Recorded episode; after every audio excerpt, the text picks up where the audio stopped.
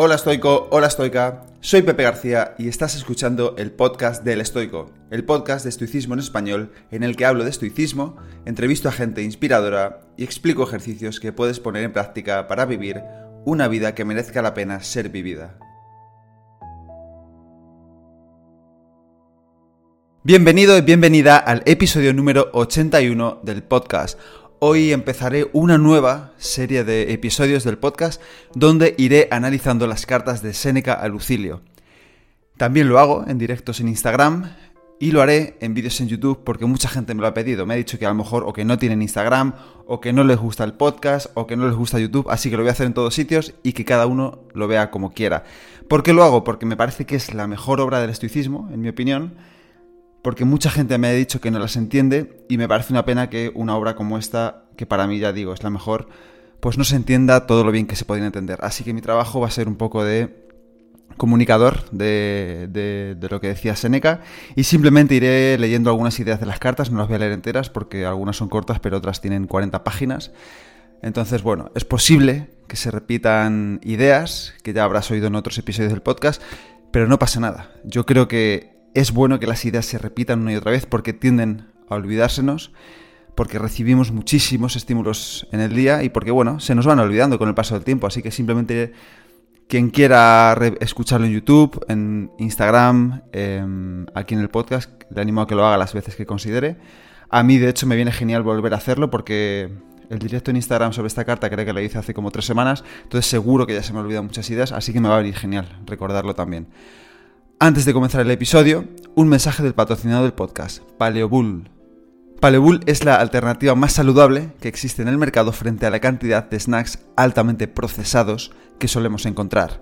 En Paleobull entienden la dieta como un modelo de nutrición y un estilo de vida basado en la evolución y por eso se han centrado en fabricar barritas y otros suplementos con ingredientes 100% reales y saludables.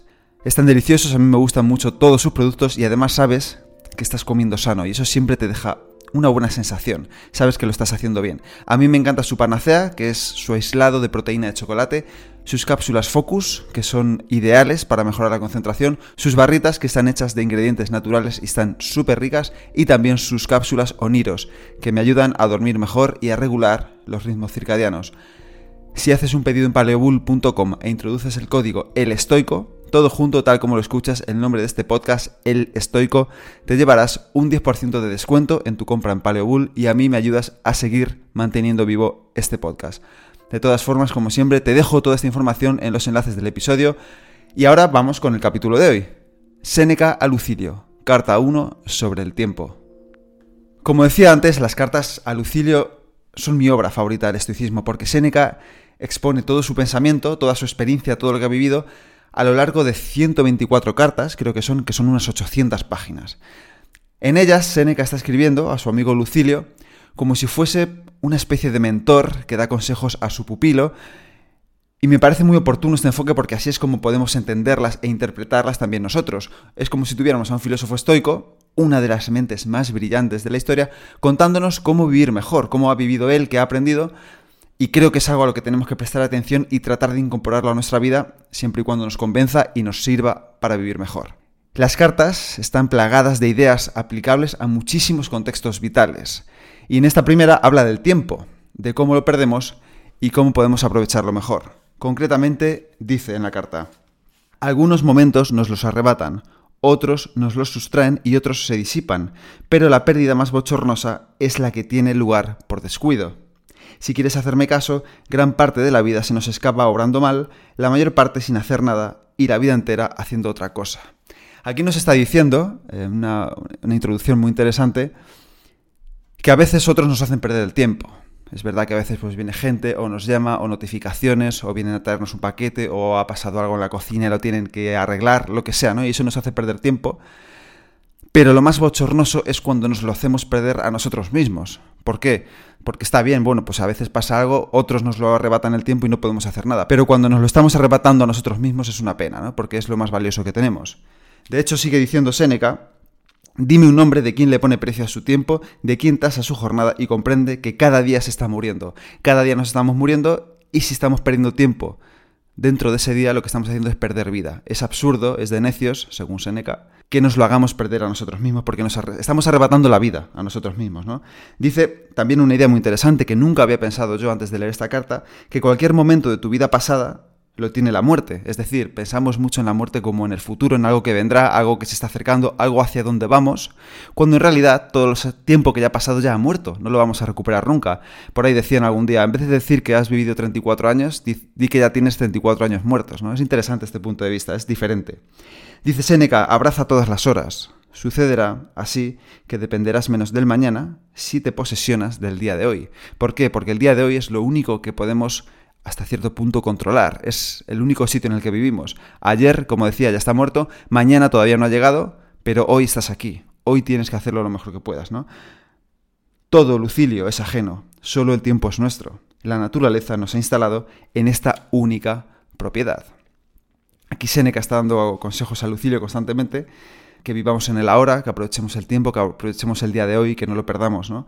Y em, al final de la carta le cuenta a Lucilio qué hace él con su tiempo. Dice, tal vez te preguntes qué hago yo al darte estos consejos. Te lo voy a confesar. Lo que ocurre en casa del hombre pródigo pero previsor.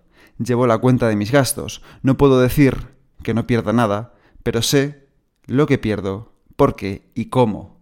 Es interesante esto, ¿no? Se ve a sí mismo como un administrador del tiempo, como una persona que, en vez de administrar su dinero, administra su tiempo. Imaginemos la idea de ser administradores del dinero de alguien, ¿no? Estamos, o de, o de nuestro propio dinero, ¿no? Estamos, esto lo gasto, esto para inversión, esto para lo que sea.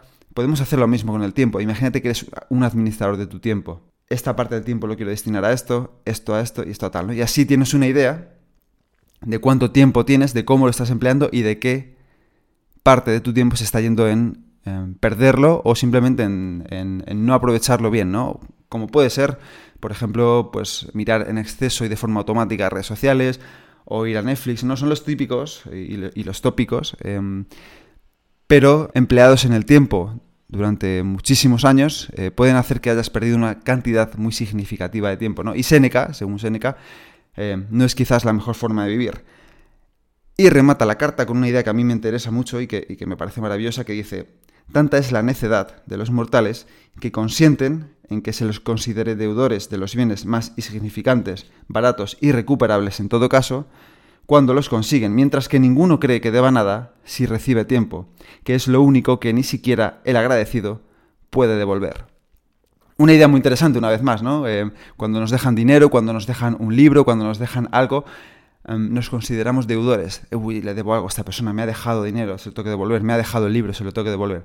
Pero cuando nos dejan tiempo, cuando nos dejan, eh, cuando están con nosotros, cuando nos llaman, cuando em, nos prestan atención, no nos consideramos deudores de estas personas cuando en realidad nos están dejando lo más valioso que tienen y lo único que no van a recuperar jamás. Así que me despido por hoy. Eh, el episodio termina aquí dándote las gracias por haber invertido o gastado, depende de ti cómo lo veas, eh, esta parte de tu tiempo, estos 8 minutos o 9 minutos que dura el episodio, en mí porque es algo que nunca más vas a recuperar. Nos vemos en el siguiente episodio. Y hasta aquí el episodio de hoy. Espero que te haya gustado y que lo pongas en práctica. Si quieres ayudarme a que el podcast siga creciendo y pueda ayudar a más gente, te animo a suscribirte y recomendarlo en la plataforma de podcast que utilices, en redes sociales o mejor aún, a tus amigos. Y si quieres mandarme alguna idea o quieres que hable de algo en especial, puedes contactarme a elestoico.com@gmail.com o en cualquiera de mis perfiles de redes sociales arroba elestoicoesp. Nada más por hoy, muchísimas gracias por estar ahí y hasta la próxima.